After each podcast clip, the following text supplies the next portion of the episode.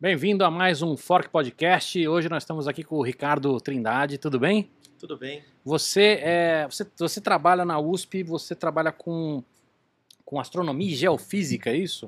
Isso, trabalho com geofísica, né, com o campo magnético da Terra. É isso que me interessa, que eu tenho trabalhado nos últimos, sei lá, 30 anos. Legal, nós vamos falar sobre um monte de coisa aqui, sobre polo eletromagnético. Tem um monte de perguntas que eu quero fazer sobre materiais e, e, e tudo mais. Mas antes, quero, quero te falar um pouquinho da comida aqui, ó. Vou, vou botar aqui. Bota o, o arroba deles na tela, Focas, por favor. Labac Deli Shop mandou pra gente. Então quem tá no Spotify aí é, é o arroba Labac com K, Deli, né, Shop. É, e eles mandaram pra gente aqui um monte de coisa legal. Deixa eu botar aqui, ó. Tem um bolinho de, de pastrame, é, tem um franguinho aqui com os molhos maravilhosos, tem um, um pepino em conserva e tem o carro-chefe deles que é um, um, sanduíche de pastrame com molho com queijo mental. Então, ó, muito importante, Ricardo. É importante que você fique bem aqui, tá? Então, pode mastigar. Se eu fizer pergunta, se acabou o cachê, eu espero, tá? Quem tiver, quem tiver pressa em casa, depois vê os cortes. Então vamos, vamos já começar a servir, que eu estou morrendo de fome, morrendo de vontade de comer aqui. Vamos lá, eu também. Mas enquanto você, você se serve, vou te fazer uma, uma pergunta aqui. O que, que faz um, um, um geofísico, hein? Então, o geofísico ele, ele estuda a Terra, é. né, o planeta, o gel vem da, da Já vai pegando, hein? Vamos lá. E, uh, e a ideia do, do, do, da geofísica é que o geofísico estuda aquilo que a gente não enxerga. Então ele uh, tenta entender a Terra a partir do, de, das propriedades físicas da Terra. Então, por exemplo, a gente tenta entender a Terra a partir do magnetismo dela, ou da, da, propagação de ondas acústicas.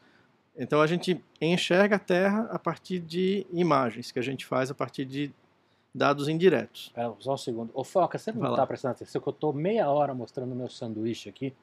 Por favor. Ficou louco para morder, não quero estragar essa belezura. No ar. Vou pegar Pronto. também, vou aproveitar e fazer Pega, pega fica coisa. à vontade, cara. Vamos lá. Obrigado, Focas. Disponha. É, vamos lá, então. Então, é, é como, como o médico, por exemplo, tem um, uma parte da medicina que é medicina por imagem, ou seja, você enxerga dentro das pessoas sem precisar cortar as pessoas, né? Então a geofísica faz isso com a Terra também. A gente enxerga dentro da Terra sem precisar furar, ou cortar, ou, ou cavar, né? Agora, Ricardo, é isso que a gente está na, na, fronteira de um monte de disciplina, não tá? Você tem física, Sim. geografia, Química? Também.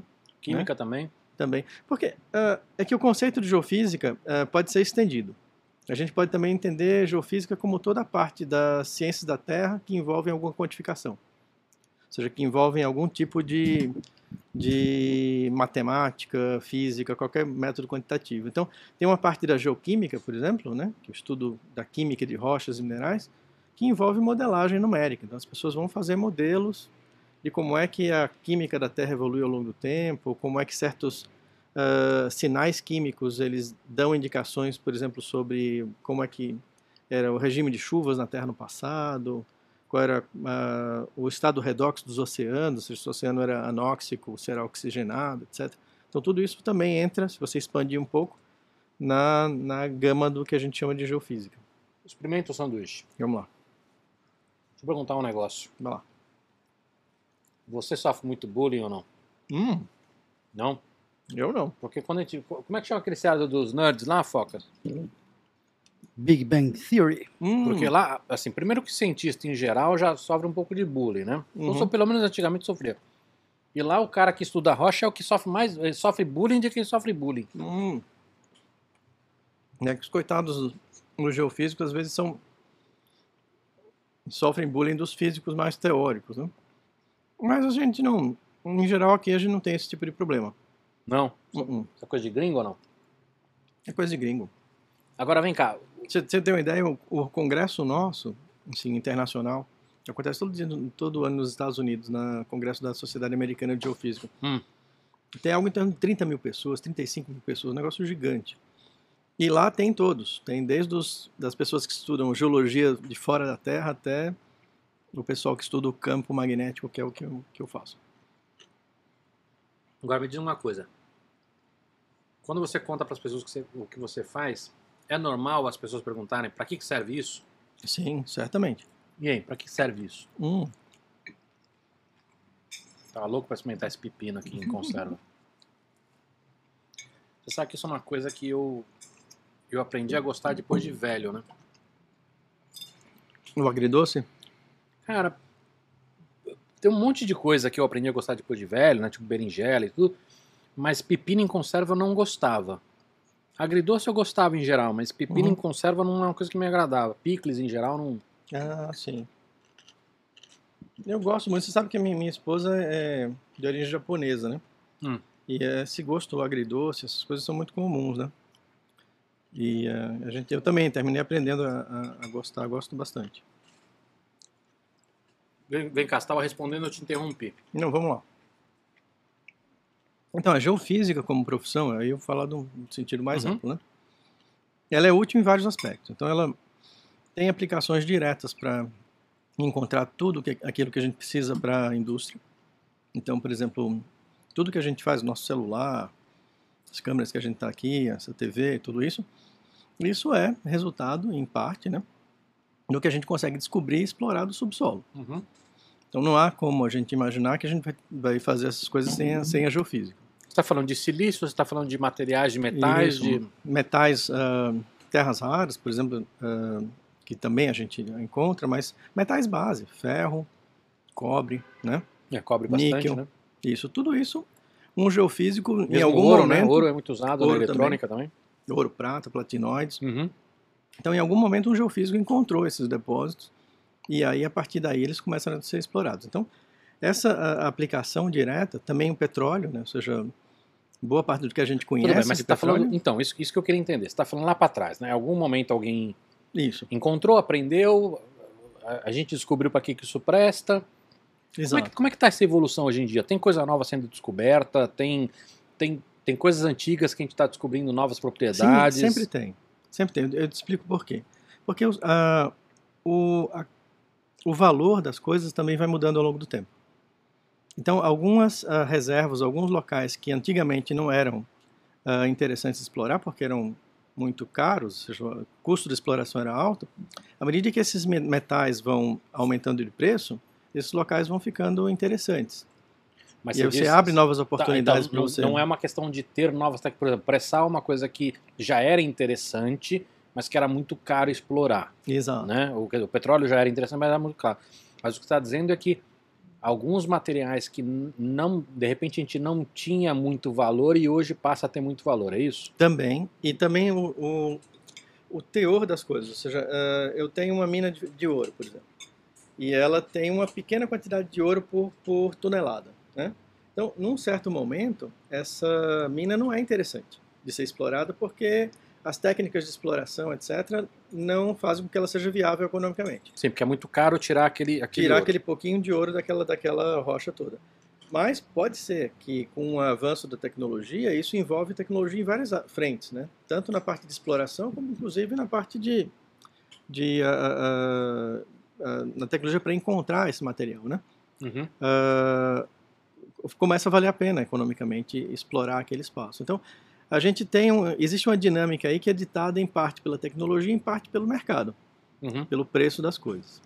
Então, é- essa é uma parte do que é importante da geofísica. E tem a outra parte, que é a parte que eu estou mais a- a- a implicado, que é entender como é que o planeta funciona. E aí é uma que- questão mais de ciência básica, ou seja, você entender como é que a, que a Terra funciona, qual quais são os principais mecanismos que regem a dinâmica terrestre, etc. Como a Terra funciona é muito amplo, me fala mais. Então, por exemplo, essa, a É muito tectônica- genérico. tectônica de placas, por exemplo. Como é que a Terra está dividida em grandes placas, como é que isso controla a posição que a gente tem os vulcões na Terra, os terremotos, né? Ah, isso é algo que Isso tem gente, impacto não só em possíveis catástrofes, mas também em como o clima funciona. como o clima funciona, catástrofes, mas também, no final das contas, em como os grandes depósitos, aí eu estou falando em grandes escalas, né? como o pré-sal foi formado, por exemplo. Uhum. Se a gente souber como o Oceano Atlântico abriu, os detalhes desse processo, a Isso gente foi entende- Moisés. Ah, quase. Foi um pouco antes.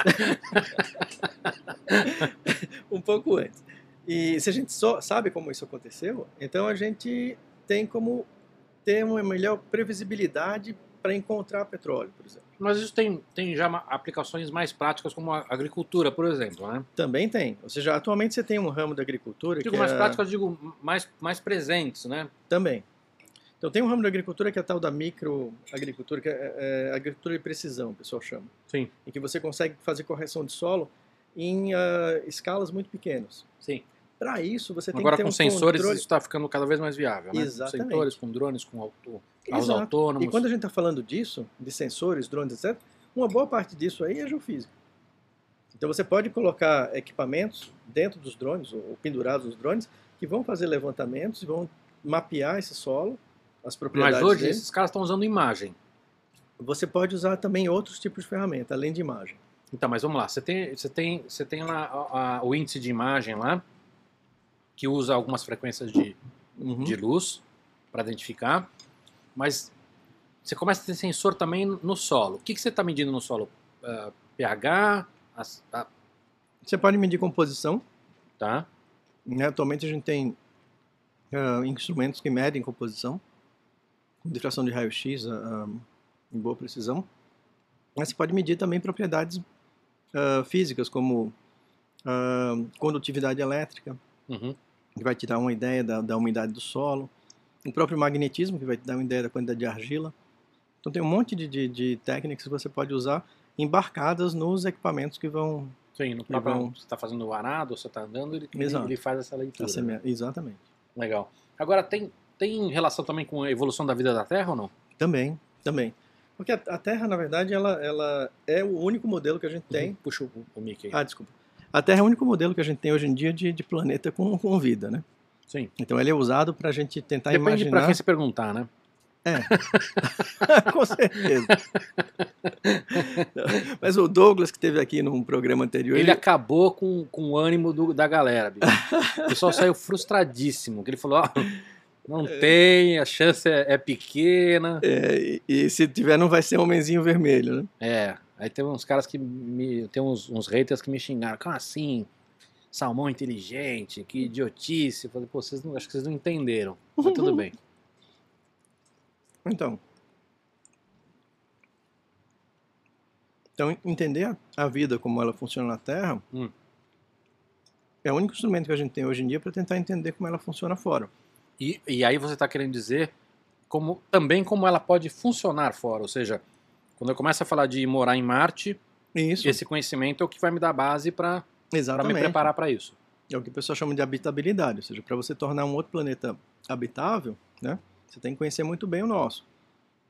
E o nosso tem sistemas muito interessantes de feedback, né, de retro, retroalimentação, né, entre gases de efeito estufa, quantidade de, de calor e de Uhum. radiação que vem do Sol. eh, e isso foi mudando ao longo da história da Terra. Então, a geofísica ela também ajuda a entender essa história como é que a atmosfera da Terra foi mudando, como é que os oceanos foram mudando e como é que a vida foi se adaptando e interagindo com esse meio que está mudando.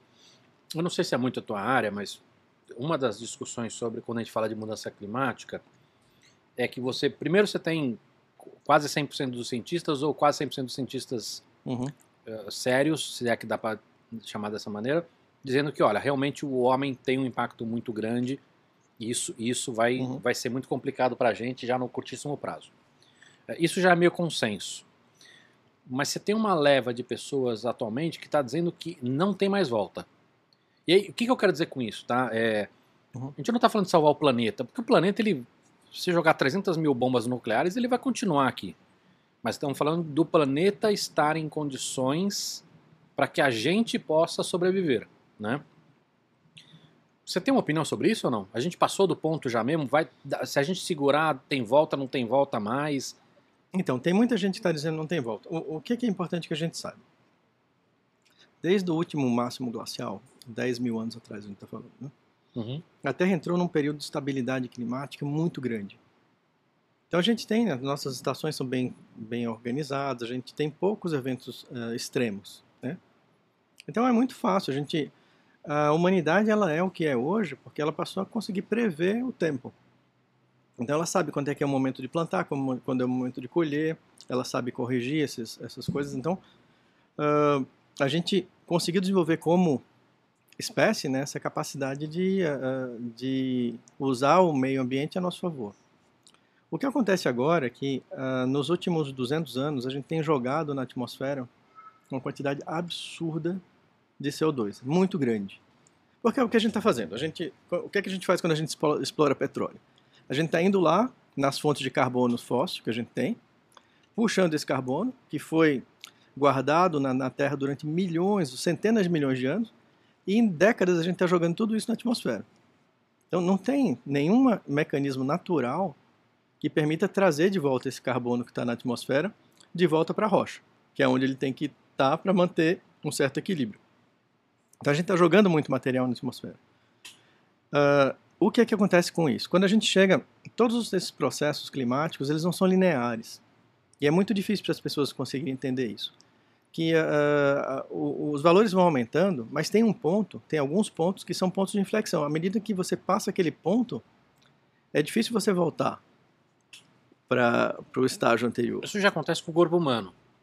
Você exagera muito em algum remédio, ou na bebida, ou na falta de exercício. Ontem, ontem não, outro dia, a cara tava, que a neurocientista esteve aqui, ela falou sobre o sono.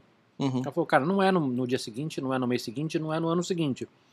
Mas esse acúmulo de não dormir bem, de não tratar bem o sono, vai ter uma consequência no longo prazo. E acontece com o corpo humano, acontece justamente isso que você descreveu para para o planeta. Em algum momento, quando você passa aquele limiar, não tem mais volta. Exato. Aí você vai virar diabético, ou você vai ter uma, uma degradação muito alta do cérebro e, e, por aí vai.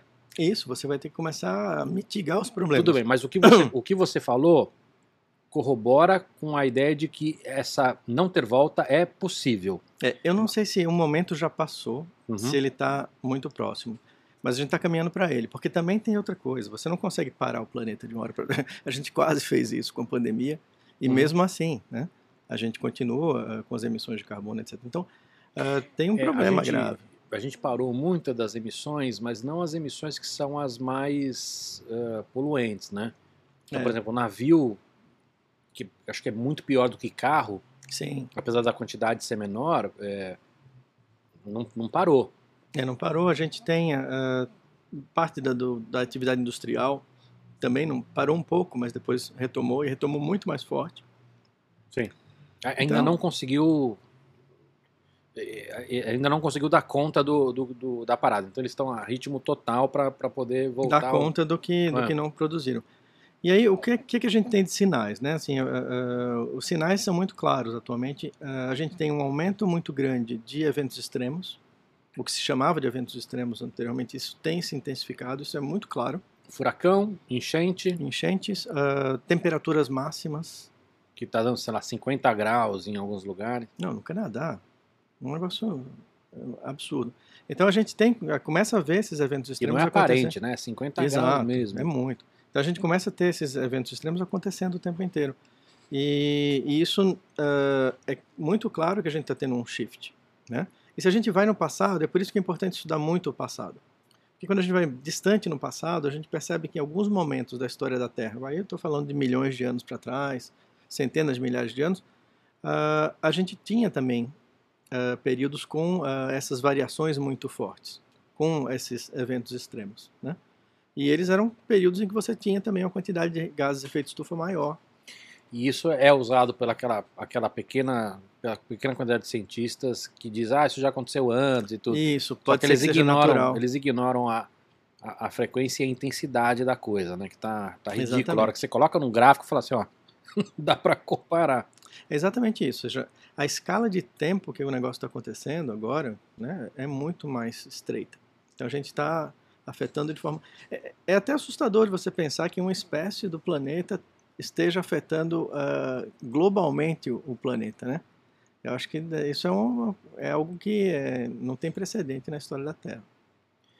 É, é que, é que, sei lá, quando você conversa com algumas pessoas, né, você tem vários cientistas que já falaram sobre isso também, é, e novamente, como a, a, única vida que a gente conhece é a vida da Terra, uhum. E como essa vida na Terra, né, e principalmente a humanidade, ela, ela tá num, num pedacinho muito curto desse, dessa história, é, o que indica é que não necessariamente a gente vai viver por muito tempo.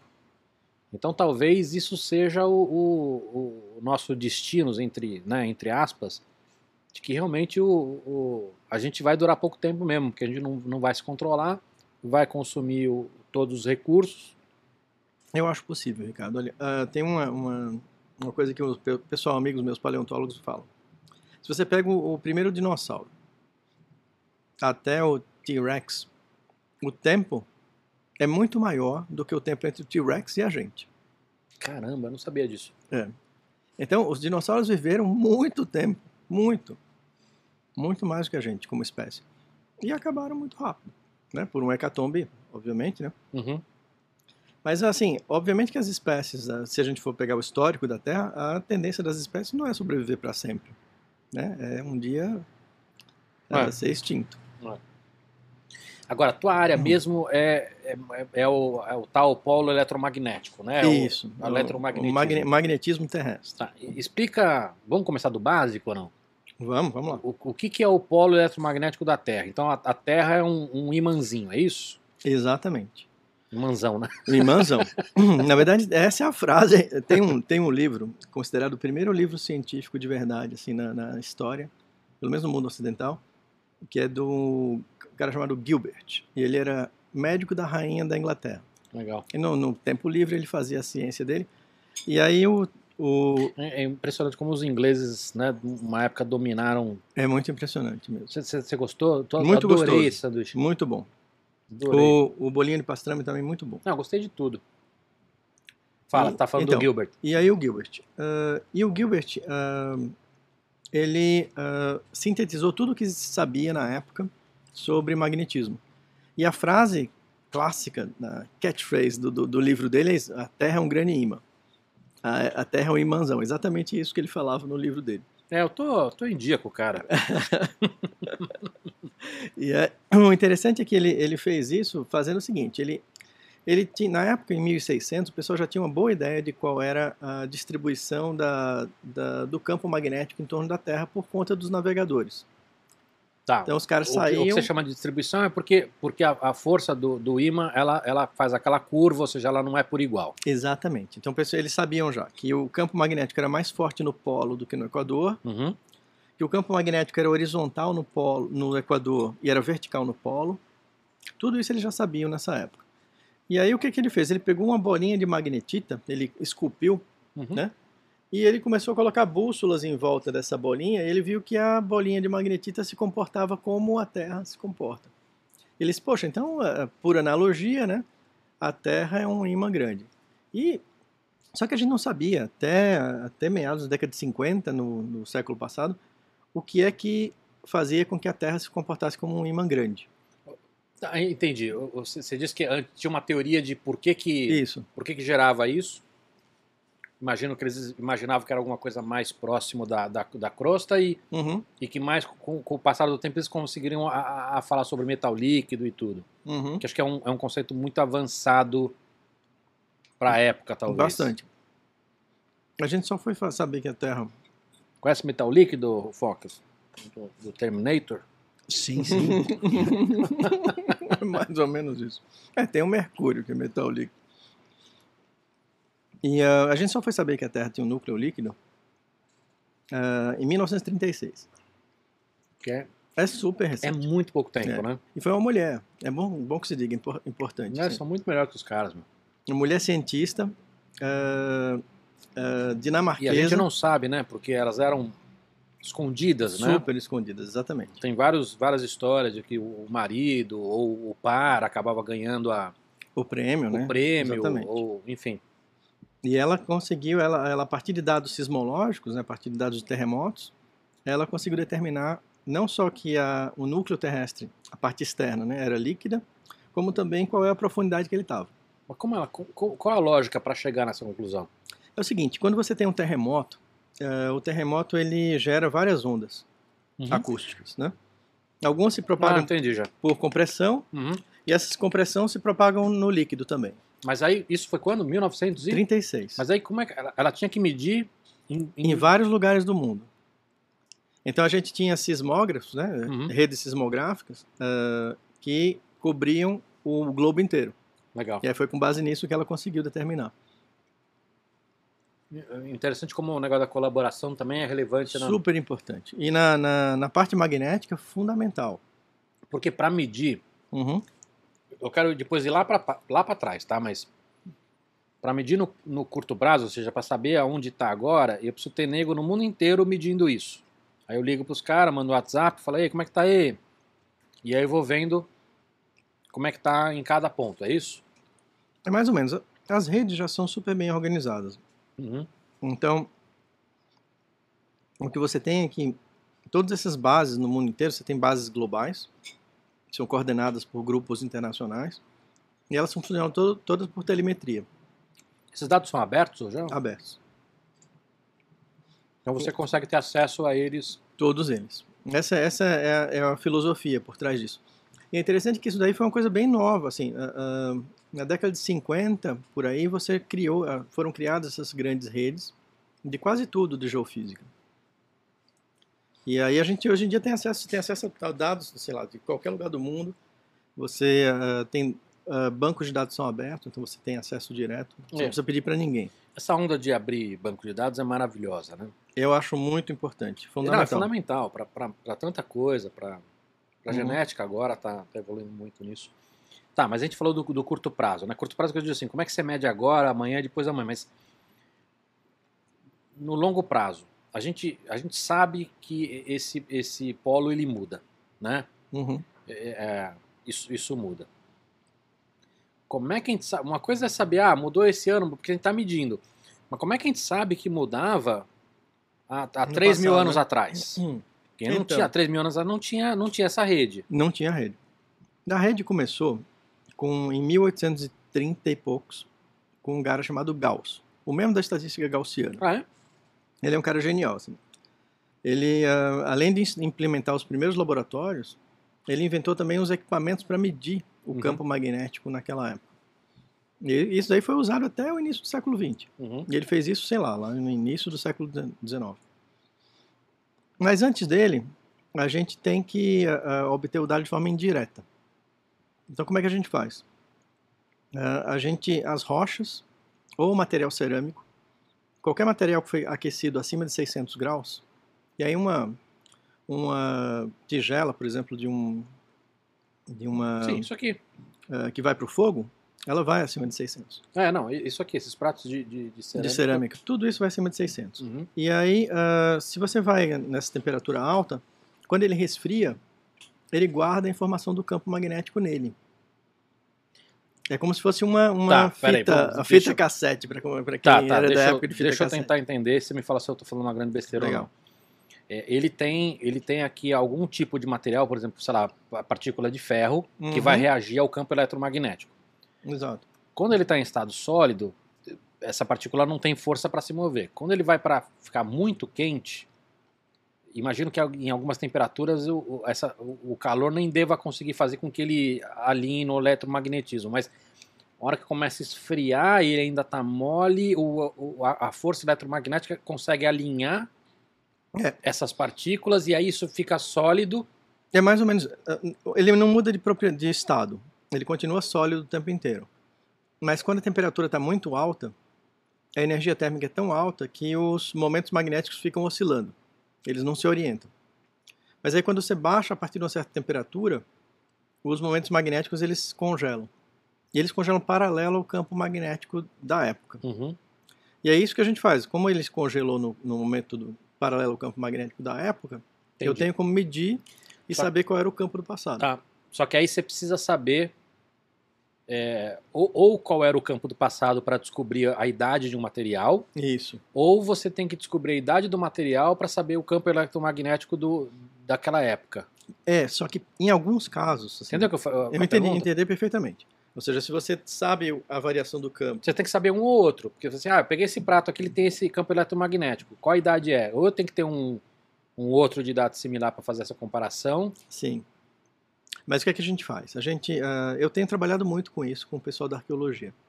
Então, ah, a gente vai num- em sítios arqueológicos. Eu, eu visitei praticamente todos os grandes sítios arqueológicos de construção do Tá. Brasil nos últimos tempos. Ah, Então, tem bastante aqui? Uh, tem as missões jesuíticas. Sim, mas tirando esses famosos, tem, tem alguns que não são tão famosos? Não, ou? aí, por exemplo, uh, período mais recente, tem as casas históricas aqui no interior de São Paulo, em Itu, uhum. tem as fazendas em, em, no interior de São Paulo também, no Rio. Uh, então, tudo, tudo isso que vai de 1500, né, do período colonial para cá, a gente foi atrás. Eu, te, eu tive dois excelentes alunos de doutorado que fizeram tese nesse, nesse assunto. E aí, o que, é que a gente faz? A gente vai lá com, com o arqueólogo, em Salvador é muito interessante, porque em Salvador eles têm um catálogo, e nesse catálogo tem as, uh, os, o ano em que a, a, obra daquele prédio começou e a obra que ele foi concluída. Então a gente sabe que os tijolos que estão ali dentro daquele prédio datam daquele período específico. Em geral, essas construções levavam 10 anos, por aí. Então esse é o erro que a gente tem. E a gente pega esse material, que a gente conhece a idade bem, ou seja, você pegou uma amostra qual você sabia. Com idade controlada. E aí, a partir dessa, com essa amostra de idade controlada, a gente consegue a informação do campo. Agora, deixa eu fazer uma pergunta. Aí a gente faz uma curva. Você pegou esse tijolo de Salvador, tá? Sim. É... Mas se você pegar um tijolo de, da África do Sul, essa medida, teoricamente, pode dar ruim. Hum. Porque o campo eletromagnético ele não é diferente. Em... Exatamente. Você tem que fazer uma curva para cada local. Mas você conseguiria? É, é, isso é possível não? Você sabendo como é um tijolo em Salvador em 1800, você consegue fazer esse cálculo para dizer como seria um tijolo em... Não, você Não. tem que ter essa amostra. Você tá. tem que ir lá em, na África do Sul e coletar a amostra também.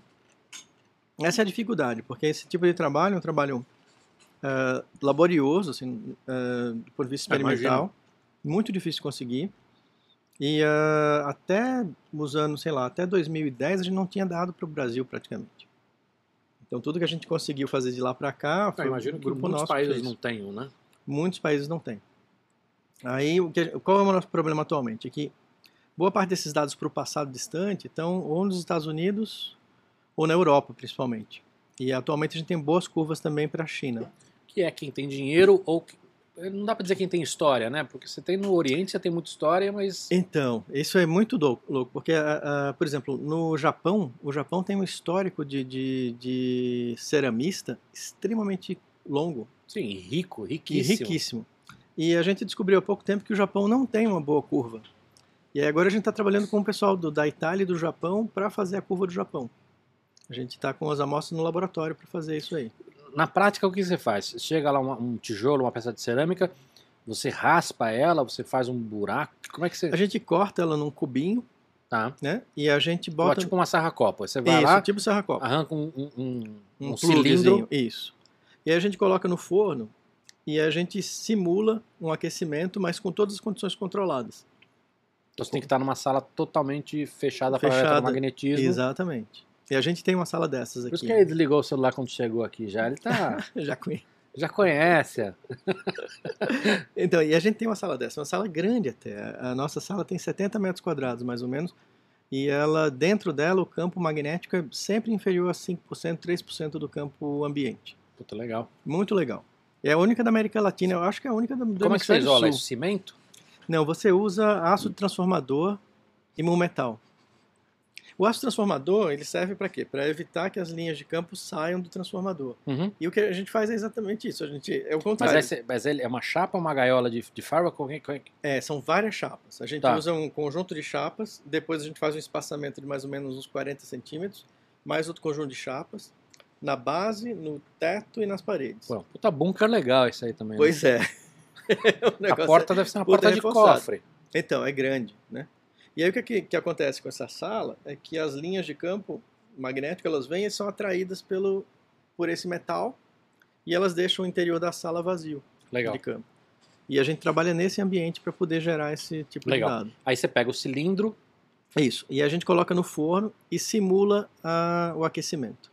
Né?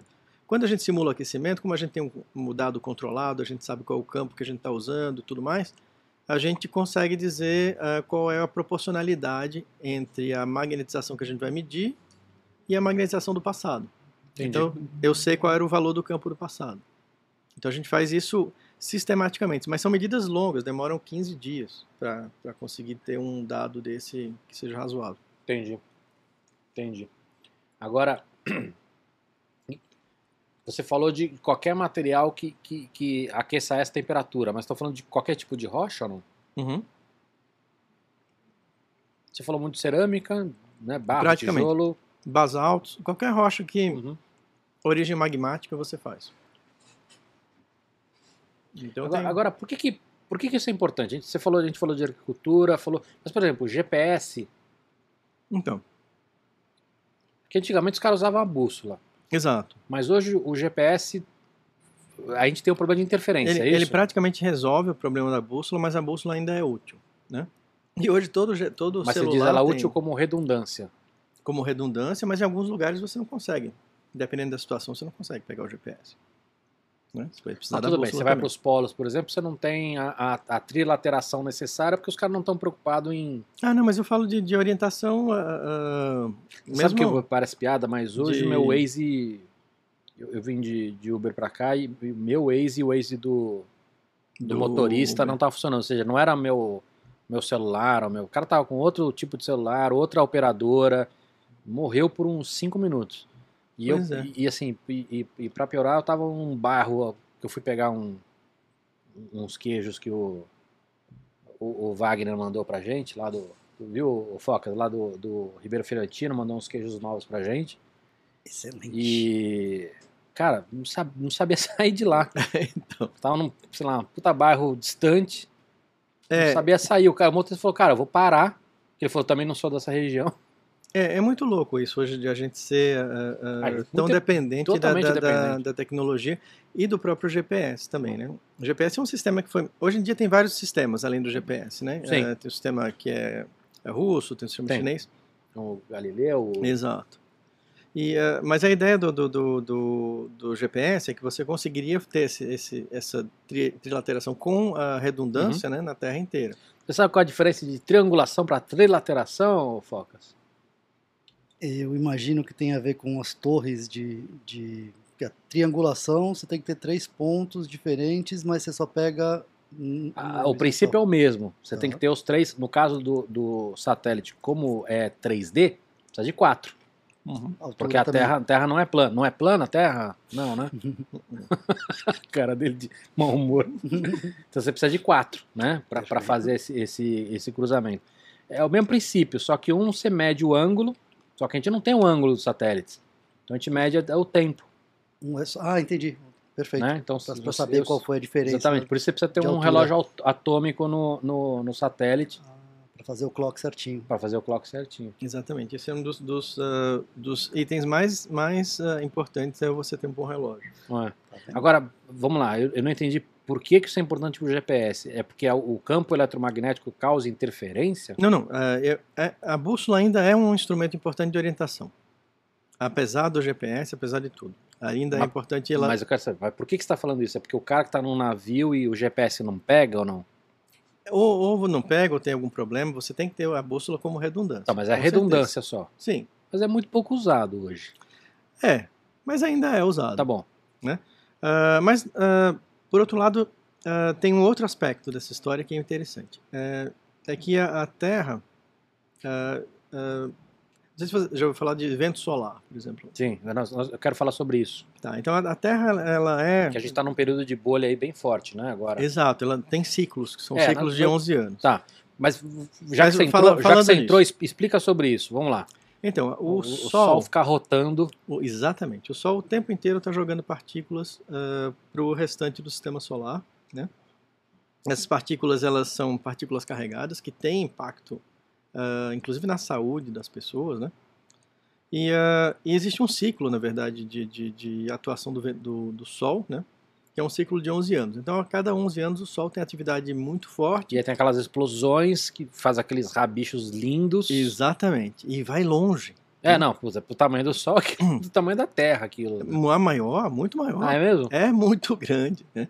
Então, ah, essas coisas... É engraçado como a gente não, não tem as noções da- das Do proporções, tamanho, né? né? ah, é, então, tem então uns vídeos na internet muito interessantes que você pode ver, que eles mostram a proporção dos planetas, É, as é, é estrelas muito e tal, é muito legal. E, ah, então, ah, esse, essa, esse vento solar, ele tem um efeito que é... Ele, obviamente, tem um efeito sobre a vida, a vida como a gente conhece, né? Mas ele também tem um efeito sobre outras coisas, sobre a atmosfera, por exemplo. Então, se um, se um planeta tem um campo magnético muito forte, que é o caso da Terra, é o caso, caso de Mercúrio, por exemplo, Uhum. esse campo magnético ele protege a gente dessas partículas que vêm do Sol. Tá.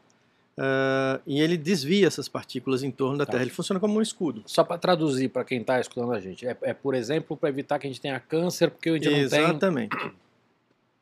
A gente- Exatamente. A gente não tem radiação cósmica chegando aqui, porque ela é Exatamente. filtrada no. pelo, pelo no campo, campo magnético terrestre. Isso. Mas além disso, você tem ah, o campo magnético, como ele protege a Terra, ele impede que esse vento solar jogue para fora a atmosfera da Terra. Tem vários planetas que as pessoas acreditam que quando o vento solar bateu forte e não tinha campo magnético, ele levou a atmosfera do planeta embora. E aí, Então- no nosso caso, seria mortal. Seria mortal, seria terrível, porque a gente perderia exatamente essa capacidade de termostato que a Terra tem de manter a temperatura dela mais ou menos equilibrada. né? Então, a- a- o, estudar o campo magnético do passado também tem esse impacto de, da gente entender como é que esse campo variou ao longo do tempo, né? E nos momentos que o campo estava muito fraco, qual foi o efeito que ele teve sobre a vida, sobre o. Mas volta lá do GPS. Hum. Você falou do vento solar. Eu quero entender como é que o GPS tem algum tipo de interferência ou impacto por causa do campo eletromagnético ou do, da explosão solar aí. Então, e aí esses satélites que estão em, tor- em tor- em torno da Terra, né, eles também são sujeitos a esse tipo de efeito. Eles podem sofrer danos em função da chegada de partículas carregadas. Entendi. E- Mas, esse- mas você tem, mas você tem muitos satélites que não está não tá, tá- Não, não teria tá ser- protegido por isso. Para isso, exa- exatamente. Tem uns que não estão. Tá. Né? Tem outros que têm. Tem uma Tá blindagem. de, de bit flip? Isso, Bit exatamente. flip. É, são, são, exata, são, Sabe o que é isso, Focas? Sim, quando alguma partícula atravessa o chip, causa um 0 virar 1, um 1 virar o É. 0 e quebra completamente a programação ou É a, isso aí. a- o E tem um monte de caso na Terra aqui é, de que a, a- uma das poucas hipóteses é isso, assim, de, sei lá, avião que tá andando, né, e de repente dá uma baita de uma barrigada, Ah, é. e, e aí os caras examinam absolutamente tudo, E é isso. não conseguem entender de onde é, e aí, pelas probabilidades, o que, acontece? Quando você muda o- um, um bitzinho, você consegue entender o que, que aquele bitzinho, aquele único bitzinho causaria, né? Porque assim, ah, ele muda lá o, o cálculo e isso. Tem um caso sensacional, que é de um jogo do Mario, Mario Bros. Sim. Eu não vou lembrar agora qual que era, Mario 64. E aí os caras estão jogando essa história na internet. Puta, tem 300 milhões de caras jogando Mario na internet. E um cara encontrou um, um- um glitch, um, um bug no Mario. Que fazia com que o Mario, do nada, ele saltasse numa, numa, numa direção para cima, né, no, no eixo Z, e, e ele ia para um outro lugar e que dava uma vantagem muito grande no jogo. Era um speed, era um cara Era um fazia- speedrun, ele tava Exato. fazendo aquele speedrun de, sabe, Gravando. tentar matar o jogo muito Aham, rápido. Sim. Isso foi gravado, que o cara tava streamando isso. Ah, tava na live. E aí ninguém conseguiu repetir isso de jeito nenhum. E aí os caras examinaram ali, os caras descobriram que se mudasse um único byte ali, isso mudaria o- a localização do, do mar exatamente como aconteceu. Caramba. Então os caras acham que por um- algum motivo muito específico o computador dele teve alguma partícula que bateu ali no, no- um no chip e gerou, gerou um bit flip e o cara deu um bug no, no Mario. Então tem muitos casos assim de casos graves, né, como Uhum. um avião e, e tudo.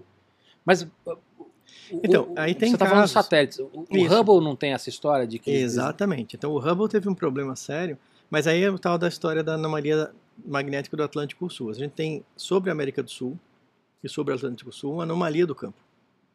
a anomalia é o que é um buraco. Seria um lugar, assim, o- o- você pensa no campo da Terra como um campo dipolar, certo?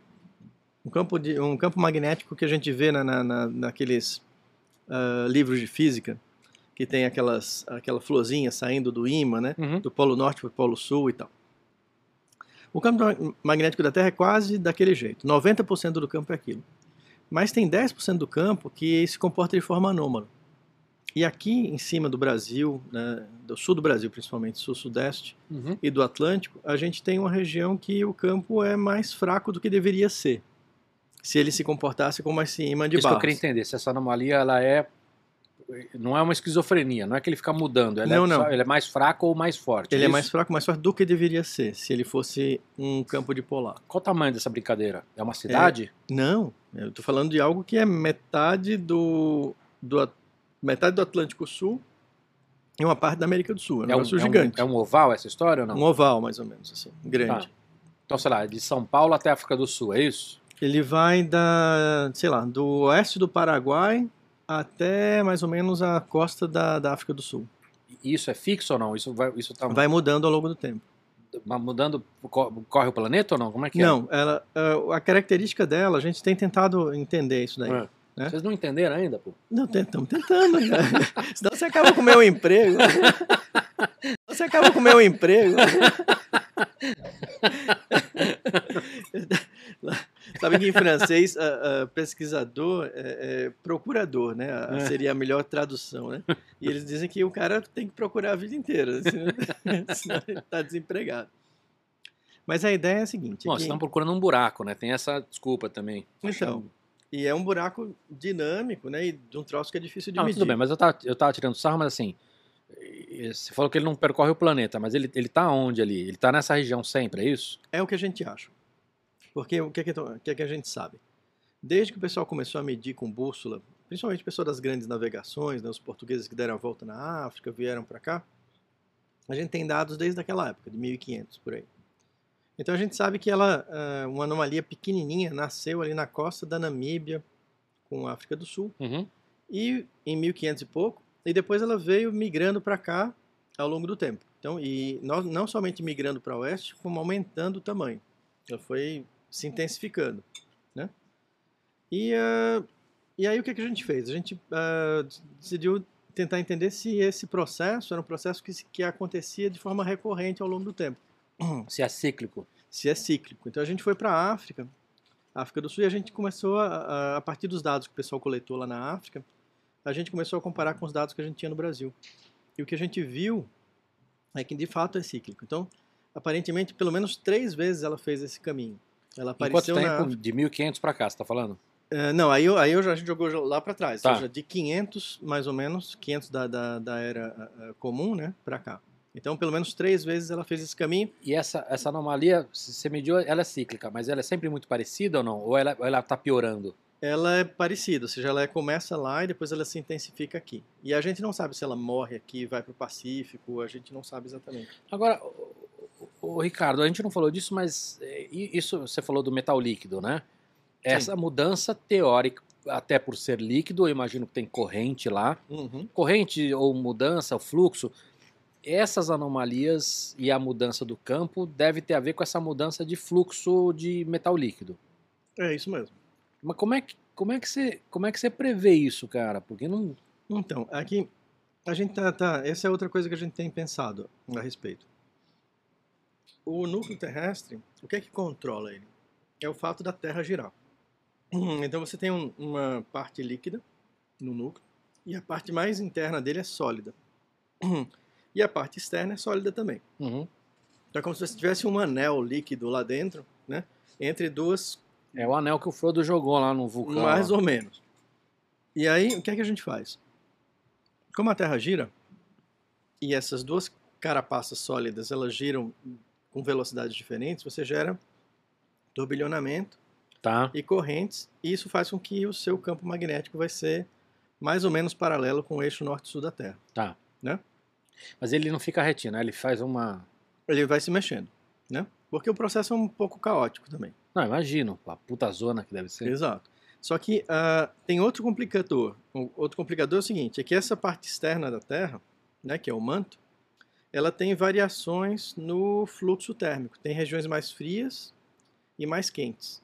E essas variações mais quentes e mais frias fazem com que em alguns locais esse Mas me, dá um, Fluxo- mas me dá um exemplo. O que, que, o que, é mais frio? É por causa do Monte Everest? É o mais frio? Ou você Ah, tá falando não, de um lugar que tem muito. lá embaixo. Tô Ah, falando tá. de 2.900 km de profundidade. Tá, entendi. E por que, que é mais frio? Porque Não tem a ver, então, por exemplo, se tem muito lago, essas coisas não, Não, tem. não, não. Eu tô falando de mais frio numa, na, numa temperatura de, de milhares de graus. Né? Tá. Mas o que acontece lá? Ah, com as placas terrestres, elas vão se encontrando umas com as outras e algumas vão caindo. Né? Algumas placas entram lá fundo. Sim, que é o que causa os terremotos todos. Exatamente. E algumas placas vão até a- interface manto-núcleo, lá dos 2.900 Pra quilômetros. quê? Pra quê mexer E vão nisso? muito rápido. O que, é que é rápido? ah, rápido, sei lá, da ordem de, de 10 centímetros por ano. É bastante. Ah, é. pensar do- E aí algumas placas chegam lá embaixo e elas são frias. Então elas resfriam a interface entre o manto e o núcleo. Entendi. Em alguns outros lugares você não tem essa placa chegando, é um lugar Mas quente. isso- é isso que você está falando. Pessoas muito inteligentes conseguem chegar nessa conclusão, mas a, a questão é como é que a gente pode prever que uma coisa é você entender essa teoria, outra coisa é tá, agora como é que eu vou prever essa Não, então, mas a gente sabe qual é essa configuração. Exatamente do mesmo me- modo que a, que a nossa colega lá em Guilleman, que é a, a Uhum. dinamarquesa que descobriu a estrutura da Terra, hoje em dia a gente tem uma boa visão de como é que a Terra é por dentro. usando eh, onda Tomografia, sonora. ondas sonoras. Tá, Então a gente sabe em qual lugar que você tem a placa chegando e qual que não tem. entendi. E aí a gente, usando esse modelo, a gente pode dizer, olha, nesse canto é mais provável ter esses escapes de fluxo magnético. E são esses escapes de fluxo magnético que geram anomalia do Atlântico Sul. Entendi. Então a Entendi. gente sabe que nessa região ali da África é uma região que vai sempre ter uma anomalia aparecendo. E é nesse lugar que o Hubble era desligado, por causa dos, dos Exatamente. beat flip Isso. lá. É, flip, eu não lembro, é beat É. flip, flip, beat, Beat flips. beat Beat flips. flips. E é Ah. interessante porque é um processo que está acontecendo a 2.900 quilômetros em profundidade e está afetando o Hubble lá em cima, né, no espaço. É, eu sei que tem muito é, muito computador que se manda lá para o espaço e, e alguns deles, por exemplo, agora o acho que não sei se é o do Perseverance que que está usando um Uhum. PowerPC. Ah, é? É, tem, tem algum desses. Você sabe qual que é, Focas? Tem algum desses caras que tá usando um, um microprocessador que era do Macintosh bem antigo, assim, década de 90. E por conta disso, por Porque ele, segurança. porque ele, ele. Primeiro porque assim, esses caras Uhum. usam muita coisa velha porque já foram muito testadas, são conhecidas, assim, mas esse parece que ele tem uma blindagem especial por algum motivo, entendeu? Que torna. Porque o que que os caras normalmente fazem? Acho que não sei se você sabe disso, mas é, muito caro você fazer essa blindagem. Então os caras desencanaram e mandam três ou quatro. Ah, E aí eles trabalham em conjunto e falam assim, cara, se der um- um- uma, uma mudança em um, der um erro, você tem a redundância dos outros dois e fala assim, esse cara tá errado, dá uma restartada nele, né? E limpa a sabia, cara. Porque é mais barato você mandar três do que fazer uma blindagem contra esse, esse, essas ondas, né, esses, esses raios gama e alfa e, e etc. E partículas mesmo. E né? partículas mesmo. Você sabe que eu fiquei impressionado com o Perseverance, é, da, é o drone que eles estão lançando agora, É. né? Uma coisa É grande, né, absurda, cara? É grande, exatamente. Você vê ali, parece um Uhum. brinquedinho. É, Aí você vê os caras aqui na terra do lado dele, pô, o negócio tem 3 metros, cara. É. Um puta monstro. é. E vai dar para fazer fotos com, ah, com superposição, é muito você tem muito acompanhado bacana. isso? Porque assim, basicamente o que esses caras estão olhando é, é, é rocha, né? É, é a tua praia. Exatamente, são os geólogos do espaço. Olha lá. É muito Ah, legal. muito mais chique. É muito legal. Aliás, tem uma coisa muito bacana, assim, a Ing Lehmann descobriu que a Terra tinha um núcleo líquido, né, em 36. Dois meses atrás, eles descobriram que Marte tem um núcleo líquido com o mesmo método, ou seja, eles mandaram, mandaram um Eu- Sabe eu, é, isso, isso assim, me, me assusta. Me assusta, eu admiro muito esses caras que descobriram coisas em Uhum. na década de 20, década É. de 30, né? É Porque assim, impressionante. hoje você descobrir algumas coisas é. É, e a ciência é muito maior, assim, a população que faz ciência é muito maior. É só isso, né? Você tem um valor agregado de, de outras. o- o- um conhecimento. é, A gente tá falando das. das- de você estar em múlt- múltiplas disciplinas, né? Então, Sim, o conhecimento de um cara de química agrega. Você vai lá, você vai estudar o cara, você vai entender melhor. Mas esses caras na década de 20, de 30 estavam praticamente sozinhos. é, estavam descobrindo, né, fazendo o... o- é, Ah. começando. Muito legal. Tem perguntas aí, Focolino? Tem uma pergunta minha, na verdade, que é bem, bem iniciante. assim. É, eu queria saber se existe ainda a possibilidade de descobrir é, a- elementos químicos novos ou, ou metais novos que ocorreram naturalmente na Terra que ainda estão escondidos por aí. Ou seja, ainda existe a, a- a possibilidade de você encontrar alguma coisa diferente ou todos eles vão ter que ser artificialmente construídos para a gente É, evoluir? Eu acho difícil de encontrar elementos novos, assim, na- na- naturais, né? Mas, por outro lado, minerais novos a gente tem encontrado direto. Tem, ah, são mais de 4 mil minerais e o pessoal encontra sempre, todos os anos, minerais novos. Que são combinações de elementos, né? Tá. Ma- formando estruturas tridimensionais. Então, a gente, as combinações de, de elementos químicos, a gente vai estar descobrindo várias novas o tempo inteiro. Muitíssimo obrigado. Legal. É, eu, eu queria falar sobre a história da mudança do campo, tá? Porque uma coisa é falar das anomalias, outra coisa é o fato dele não estar fixo, mas é, a gente sabe que historicamente ele já mudou, mudou mesmo, tipo, inverteu, né? Tipo, 100, e- no- 180 graus ali. A, a primeira pergunta é: a gente sabe que a chance de mudança agora é maior ou não? Então, Porque você tem muita gente falando, meu, tá pra mudar. vai. isso. E aí nós vamos entrar na outra pergunta que é mais complicada ainda, de se, se mudar, mas Vamos lá. vamos lá. Então, ah, a gente sabe que o campo magnético ele flipa, para usar o termo mesmo do, do ele está mudando o tempo inteiro, né? Ah, ao longo do- da história da Terra. Né? Ah, a última mudança que a gente teve desse tipo foi em 780 mil anos. Mas isso, passado. mas isso é ciclo? É a cada 200 mil anos então, ou não? não é.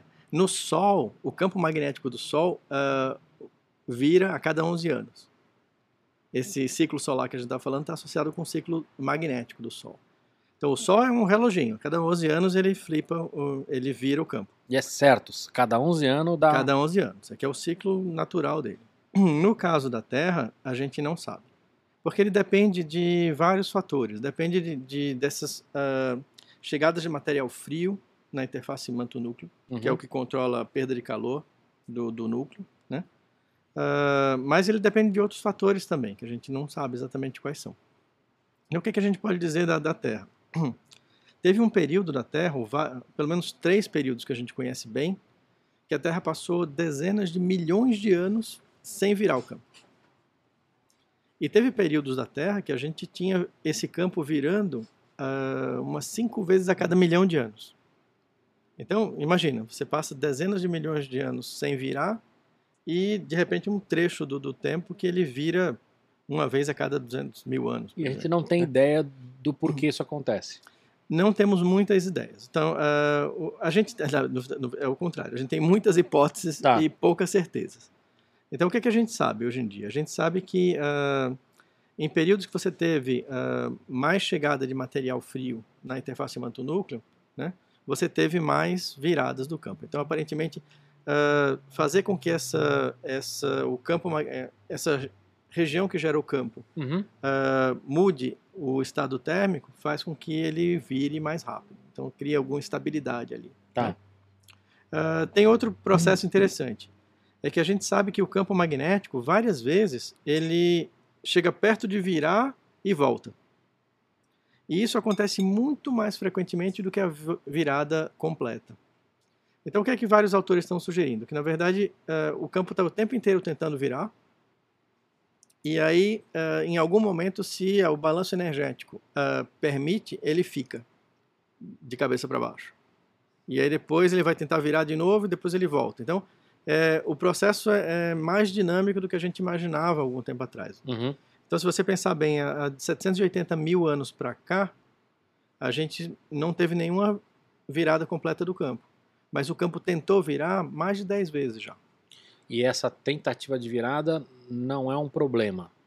Também é, porque ela, o que é que acontece? Aí, voltando para a sua segunda pergunta. Quando o campo tenta virar, ele, ou quando vira, a, a intensidade do campo cai muito. Ela cai a 20% mais ou menos do, da intensidade total Mas de isso é temporário ou não? Dura mais ou menos mil anos. pra gente, É aquela história que eu tô falando da Terra. A Terra tá tudo Exatamente. bem. O problema é, é. É. nós. pra gente é muito tempo. São várias gerações. Então, mas aí, vamos lá. Se- pelo que você está falando, vou usar um termo técnico aqui, tá? Uhum. Se virar, fudeu. Não completamente. Mas peraí. Se virar, Se, se ficar mil anos a 20%, sim. tudo aquilo que você falou de proteção de raio cósmico, e tudo isso vai pro saco. Sim. É, então, isso pode ter um efeito. Pode ter um efeito. A gente, ah, é engraçado que desde que a gente descobriu que o campo vira, ah, tem vários trabalhos tentando fazer a relação entre esse tipo de evento e efeitos biológicos, né? E, uh, e o último O que, trabalho. é efeito biológico? Mudança climática? Mudanças climáticas, extinção de espécies, uh, Tem uma, uma das teorias... mutação de espécies. Mas mutação muito grande, você diz, ou a, ou a evolução humana? Não, mutação mesmo, ou seja, você gerar evolução por mutação. Tá.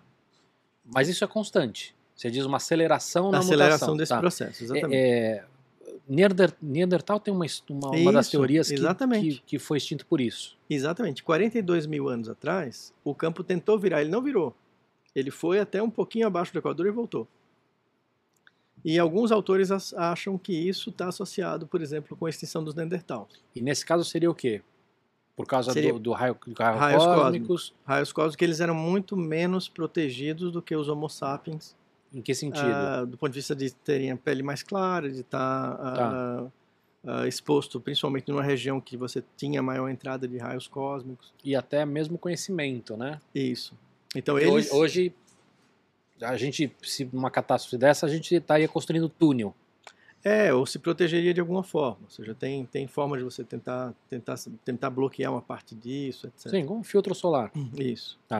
É, eu quero falar mais sobre isso, tá? Mas depois me lembra, eu quero falar sobre Marte, Tá. que acho que tem essa mesma questão. Mas vamos lá. Mudou. Aí você falou, pô, não necessariamente por ser humano, porque ele vai construir caverna, ele vai botar um protetor solar, ele vai comprar um agasalhinho melhor, beleza. Vai fazer uma casa com um tetinho ali que vai, vai Uhum. segurar esse raio cósmico. Tá, mas não vai ferrar, por exemplo, plantinhas Ah, e animais. Eu, eu assim, acho não que... tô nem indo pro tubarãozinho que, que, que se locomove, ou a tartaruga que deve se locomover por causa do campo elétrico, mas assim, vai morrer planta. Eu acho que tem, vai ter um, tem um efeito importante. Vai ter, principalmente sendo nessa escala de tempo da gente, né? Então vai ter um, vai ter um efeito biológico importante.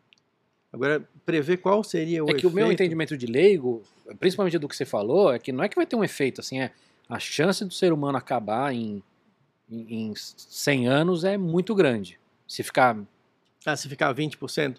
Então, eu acho que a gente tem tecnologia, é que tá, de novo, a gente teria tecnologia para tentar mitigar isso. Acabar com a huma- humanidade eu acho difícil. Tudo bem, mas é, o que está falando é dos, dos 8 bilhões aí. É, Vai sobrar o. Aqui nessa sala vai sobrar o Focas e. e então. talvez você. Então, é um. Olha só. Eu não sei se. se é, é, eu acho que é o A- a- a Atileia Marino, que tem uma, eh, participou de, uma, de uma- um podcast há muito tempo atrás, falando da- das formas de a gente extinguir a humanidade. Né? Uhum. Então, tem várias formas. Né? Uma delas é realmente você ter uma hecatombe dessas de perder É. a proteção completa. O né? segundo é o Facebook. Mas tem várias. tem várias outras, exatamente. O Focas. Tem várias Você se incomodaria de pegar uma, uma coquinha maravilhosa pra mim? Logicamente, se vocês quiserem um cafezinho mais tarde também, Quer, Ah, quer eu café aceito, agora? Eu aceito café. Legal. ok. Mas é fácil, assim, a, a gente, é que a gente ac- acredita muito, Não, é que né, quando na- você na- começou a falar, é, eu, me deu a impressão de que, não, é, vai ser complicado, mas a gente vai dar um jeito. Mas, por outro lado, as coisas que você tá me falando, eu falo assim, cara, talvez a Não. humanidade continue, mas nós estamos falando desses 8 bilhões aí, vai, a maioria vai pro saco. ó. As plantas É. vão pro saco, os animais vão pro saco. É, É, é, isso é uma coisa que a gente tem que entender melhor, ou seja, como é que funcionaria. A gente sabe que a gente tem vários micro-organismos que são resistentes, né? Mas vários dos, dos organismos maiores, eles vão sofrer por conta das, das mutações, câncer, et- etc, né? E ah, isso é uma coisa que a gente tem tentado entender também, ou seja, será que o que a gente está vendo agora, do campo caindo, é porque ele vai virar, ou tentar virar, ou é a variação natural do, do, do campo magnético? A gente escreveu um trabalho uns dois anos atrás, sugerindo, na verdade, que é a variação natural do campo. a gente quem? Eu e, um, e alguns alunos, ah, um, um aluno de, de doutorado e mais uns colegas da, da Inglaterra. Obrigado, Focas. Da Inglaterra. Uhum. E a gente, o nosso argumento é o seguinte: o campo magnético, quando você vai virar, Hum. ele vai para 20% da, da, da intensidade, né, da intensidade da atual. E na verdade, o que, é que a gente está vendo é que o campo magnético hoje ele é ainda muito forte, mesmo ele estando fraco, Uhum. ele ainda tem uma, uma- uma- um valor extremamente forte quando a gente compara com o passado da- do, do planeta. Então, é muito difícil que a gente, mesmo ele caindo, né, ele vá cair na- naqueles níveis que a Entendi. gente está falando dos 20%. Porque é assustador, porque Mas é, é alguma coisa que Porque, Aí, porque seja, sabe por que é assustador? Por, por duas coisas. Primeiro, pelo fato da gente não saber quando vai acontecer. É isso. Segundo, a gente não ter a menor capacidade de ter ingerência nisso. Não, não Porque quando você fala mesmo. assim, ah, mudança climática, não sei o que, tudo bem. Pode- pode- talvez não tenha mais jeito de arrumar a Terra. Mas, mas a gente, se a gente se unisse, o que vai ser impossível, mas se a gente se unisse, a gente daria um jeito. Eu concordo com você. Agora, isso que você está falando, É, é você tem que monitorar. tipo, vamos mudar o, o polo da Terra. Uh-uh, Vamos fazer Hum. vamos construir uma máquina para isso. Não tem. Não tem. A energia é um negócio absurdo. Envolvida nesse processo, né? É possível medir essa energia ou não? Uhum.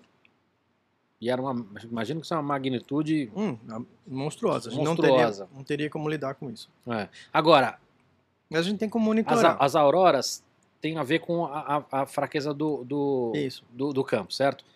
Então, pelo menos, se der essa, essa, essa merdaiada aí e acabar o planeta, vai ser lindo. Uhum. A gente vai ver a aurora aqui em São Paulo. Eu quero ver, eu gostaria muito de ver a aurora antes de morrer. Então, assim, pelo menos isso me conforta, porque se, se ferrar, pelo menos vai ser uma coisa linda. É lindo. Eu vi a aurora Aonde? dois anos atrás, na Noruega. Não, na, na Islândia.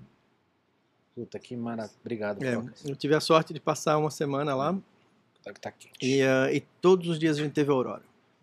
Puta, você deu Maravilhoso, sorte. muita sorte. Deixa eu te fazer uma pergunta. Você viu forte? Sim. Porque, porque eu vi alguém me falando que essa aurora que a gente vê nas fotos, Uhum. ela é, ela é de foto, né? O cara deixa lá a exposição, e, Sim. mas que ao vivo é muito difícil ver ela forte. Você viu forte? Eu vi forte. E outra coisa que, é que a gente estava nessa viagem que eu fiz para Islândia, a gente estava bem isolado. Tava trabalhando? Era, eles ah, a cada cinco anos eles chamam um grupo de especialistas da, da minha área do mundo inteiro, eles juntam num lugar Uhum. isolado para a gente ficar discutindo. Em geral, é, Vocês é país- discutir lá, cara. Tem que ir lá pra ver a É, aurora. não, tomar cerveja, ver a aurora e tal, mas discutir também. Cientista adora cerveja, né? Sim. Principalmente geólogo. É, tem isso, tem uma preferência nesse. Tem. E aí a gente foi lá e, cara, o céu era muito limpo, porque era um lugar completamente isolado. Então você via o céu, Você não tinha luz. você não perto. tinha efeito de, de- de poluição visual luminosa, né? E, ah, e deu pra ver. E é muito bonito porque Puta, é, legal, é cara, dinâmico. que você, é como se cara. fosse uma cortina colorida, né? Uhum. Que se mexe assim. Era verde essa, essa aurora que a Verde. gente viu. É, aurora verde. Pra mim, qualquer cor tá bom, cara. Tenho preferência, não. Mas é lindo. Adoraria lindo. ver, cara. Você, você faz muita viagem, assim, né? De expedição Muito e, e campo. tudo. E, e- e como é que é, cara? É guerra total ou é Depende hotel muito. cinco estrelas? Porque você tem que ir pra campo. Isso. Então, hotel, hotel cinco estrelas eu nunca fiz. eu fiz várias estrelas, assim. né? Mais do que cinco e Não, tal. não, mas a, mi- a minha pergunta é, tipo, você, deve ir pra lugares onde não tem infraestrutura. Isso. É, em geral, a gente vai para os lugares que são bem isolados, né? Porque é lá que estão as rochas que interessam para a gente. Ou material arqueológico. Uhum.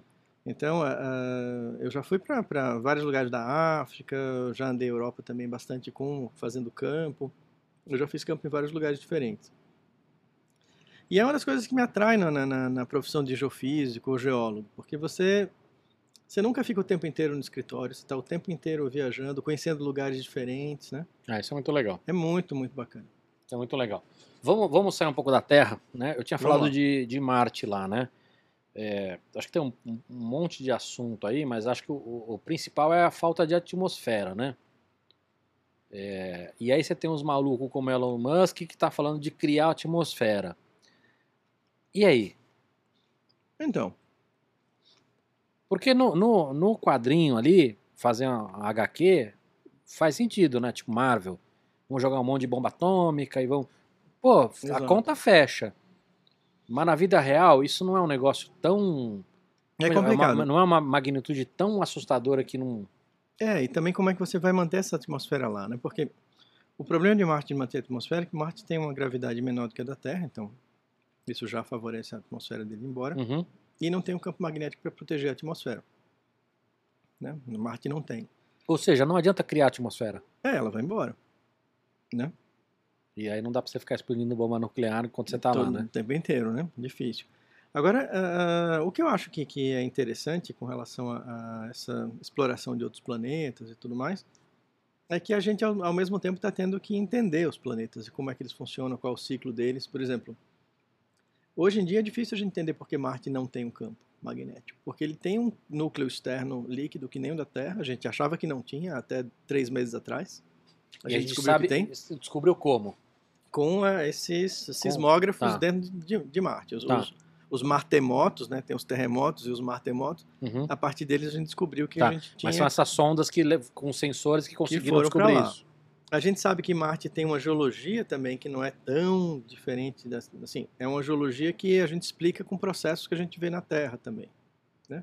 Uhum. Então são planetas que são parecidos uh, em vários aspectos, né? Então, será que Marte, na verdade, está num período desses que o campo está invertendo? Não, a gente não sabe. Então, talvez Marte até possa ter um campo forte, talvez, para proteger essa atmosfera que vai ser criada lá. Agora, outra coisa que a gente tem que pensar é que a, a atmosfera terrestre foi sendo criada ao longo de bilhões de anos. Tá. Né? O oxigênio que a gente respira, né, hoje em dia, ele é produto do, das atividades de cianobactérias que começou, essa atividade começou há mais de 2 bilhões de anos atrás. Então, pensar que você vai uh, tornar um planeta habitável num período da nossa geração para o Elon Musk morar em Marte, Mas não é acho... é nem na nossa geração, né? É, talvez na, na, na, na, E olhe lá. Na geração da humanidade. É. Estamos nem falando da geração. Exato. Exatamente. De Big Boomer ou de é, Millennial. Você está de... falando de alguma coisa assim de, de milhares ou milhões de anos para frente, né? E a gente vai, vamos ver se os Homo sapiens vão estar aqui ainda. É, ou se serão outras coisas, né? Agora, a, a, a China está investindo muito nessa história, né? Em, em satélite, em uhum. sonda, está com sonda na Lua agora. É, a Lua que está mais próxima, ainda que é muito longe, está mais próxima, a gente já conhece bem ou não? Você, você, acabou de falar que a gente descobriu alguma coisa da Lua. Hum. Porque uma das coisas, enquanto você mastiga, eu vou falar, uma das coisas que está muito sendo falado a história do Hélio 3, né? Não sei se é da tua, da tua praia, porque é, é gás, mas eles estarem muito interessados lá no tal Hélio 3, né? De, de usar como combustível limpo. E a gente tem um problema na Terra com relação à fonte de hélio, né? Uh, o hélio ele é usado principalmente em. A gente usa até no, no, em experimentos no laboratório porque ele atinge temperaturas muito baixas e tal. Uhum. Mas tem uma escassez para computador hélio. quântico, essas coisas se, se usa muito para poder. Para você garantir que o material está em supercondutância, né? É. Então a gente tem pouco hélio na Terra. Então achar fontes novas de hélio é um problema. E, uh, então, e realmente não lá é, tem. Não é só uma questão de achar, é porque realmente tem pouco. Tem pouco. Tem pouco. Tá. E, e aí, é... lá na Lua. Você tem. Tem em abundância. Isso. Então, uma, forma, uma das formas de você viabilizar essas uh, expedições para outros corpos fora da Terra, atualmente é você uh, conseguir transformá-las de alguma, de alguma forma, né? Uh, em alguma atividade comercial, né? Então Perfeito. todo mundo cê, fala. Você tem que ter um porquê. Isso. Todo mundo fala do hélio da, da Lua, da mineração de terras raras em asteroides, né? Uh, é uma possibilidade, só que hoje em dia ainda é algo absurdamente caro, né? Não é só isso, né? Tem algumas. Tem alguma, você e, vê na imprensa falado. E o assim, impacto. Ah, eles vão lá e vão. Tem um, tem um asteroide que tem tanto ouro. Assim, ah, se você trouxer todo esse ouro para o planeta, o ouro passa para valer nada, né? Então, mas, mas vamos lá. E, e outra coisa é. O, o que, que é assim, tirando toda a dificuldade de, de ir até lá, fazer essa mineração e voltar, que já não é simples. É, uma coisa é você saber que tem muito asteroide no universo com, com terras raras, mas é fácil achar esses caras? Ou não? A gente sabe onde eles estão, quem eles são? A gente, a gente, existe um mapeamento de, de, de asteroides né, no sistema solar, né? Uh... Do que, a gente está falando? Ouro? Diamante? É, a gente está falando de, de metais uh, uh, desses que são mais raros. Asteroide, aqui. principalmente metal. Diamante é. você tem em planeta, é isso? Isso. Tá, vamos lá. É, diamante, você pode até ter em asteroide, depende de, de, de, de, que lugar de um, de um paleoplaneta esse, esse, esse asteroide veio, né? Tá. Para ter, ter, diamante, você tem que ter tido altas pressões naquele local. Por uhum. exemplo, isso tem que ter carbono nesse, nesse, nesse tá. corpo, né? Então é mais, é mais fácil você encontrar coisas do tipo metais uh, uh, que são de interesse para a indústria do, do Tá, mas vamos lá, nós estamos falando do quê? De cobre, de, de. É, ouro? de- platinoides, ouro, terras raras, essas coisas assim. Tá. Né, que são, são elementos que gostam do, do, do- desses, ah, desses corpos mais metálicos, né? Uhum. Focas, perguntas? Eu tenho uma pergunta, mas eu tenho que trazer vocês de volta para a Terra. Ah, caramba. Então vamos. A minha pergunta é a seguinte, é uma pergunta que eu tenho há bastante tempo, inclusive. Existe um movimento, um, um momento mais estacionário das placas tectônicas ou a gente está sempre surfando na mesma, na mesma velocidade, pensando em tempos geológicos, né? É, é, a Pangeia que se formou lá atrás, hoje os continentes formados, eles estão numa certa esta- Pangé, você tá falando bonito. Coisa, se, se existe uma estabilidade nesses momentos de, de, de- de formação ou se a gente está sempre muito lentamente surfando aí nos continentes, é, mais ou menos no mesmo, na mesma frequência, na mesma velocidade ao longo do- da história. Poxa, uma boa pergunta, na verdade. Ah, a gente não tem certeza quando é que a tectônica de placas começou, ou seja, quando é que a gente começou a surfar nessa, nessas placas em cima da Terra. A gente acha que começou em torno de 3 bilhões de anos. A gente tem algumas evidências para dizer que começou em 3 bilhões de anos, porque os regimes começam a mudar, assim, a química da Terra começa a mudar um pouco e tal. E a explicação é que a gente passa a jogar água para dentro da Terra, a água dos oceanos para mudar esses regimes dentro da Terra. Então, em torno de 3 bilhões de anos a gente começa a ver isso. Tem uma, uma mudança muito, muito radical na composição da, da, da, da Terra. E a gente diz que então é nesse momento que a gente começa a ter alguma tectônica de placas. Mas essa tectônica de placas do início ela era muito incipiente, a placa era muito instável. Ela afundava e logo ela rompia. Então as placas elas não andavam tanto, elas andavam rápido num certo momento e depois estacionavam.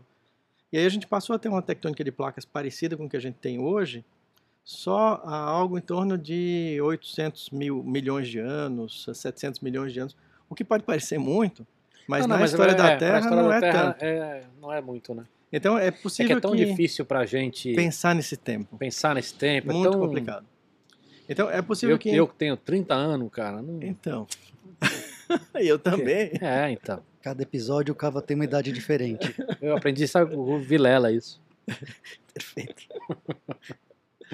Então, entre 3,2 bilhões de anos e 800 milhões de anos, a gente acha que a Terra estava nesse período intermediário em que a gente tinha tectônica de placas em- atuando de forma intermitente. Mas isso que está falando é uma sequência e, e- e tende a se movimentar cada vez mais rápido ou não? É uma coisa que teve um Ah, período assim, um período assado? Acho que são coisas que têm pontos de. aquilo que a gente estava falando para o clima também, tem pontos de inflexão. A partir de um certo momento, aí o processo passa a ser ah, de um certo modo. Entendi. Ah, então, eu imagino que, que até 3,2 a gente funcionava quase como o Vênus, ou seja, que as coisas só se mexem para cima e para baixo. De 3,2 em, em diante, você passa a ter alguma movimentação horizontal. E de lá, de 800 milhões de anos para cá, você passa a ter uma Terra mais parecida com a Terra que a gente tem hoje. Entendi. Absolutamente Hum. agradecido. Tem mais perguntas? É, na verdade, eu queria saber um pouquinho se, se é, é, a gente estava discutindo com um amigo meu sobre as fossas marinhas profundas. E eu queria saber se existe. A gente sabe que o oceano é muito plural, muito vasto de, de, de tipos de, de, de sedimentos, composição, mas se essas fossas mais profundas, se elas têm mais ou menos a mesma composição ou a mesma, mesmo estando totalmente é, é, em locais diferentes da Terra, se existe uma congruência entre elas por estarem tão mais próximas do, do- ou mais, mais profundas que o resto do- da Terra como um todo. Então, a- as fossas, o que, que elas são? Elas são a região da Terra em que uma placa encontra com a outra, e essa placa entra quase verticalmente, bem profundamente. Então, a fossa é exatamente o limite entre uma placa e outra.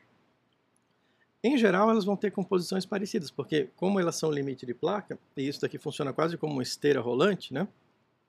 Ela vai trazendo o sedimento, que é o sedimento do fundo oceânico, esse sedimento vai entrando uma parte, mas uma parte dele vai ficar retida aqui.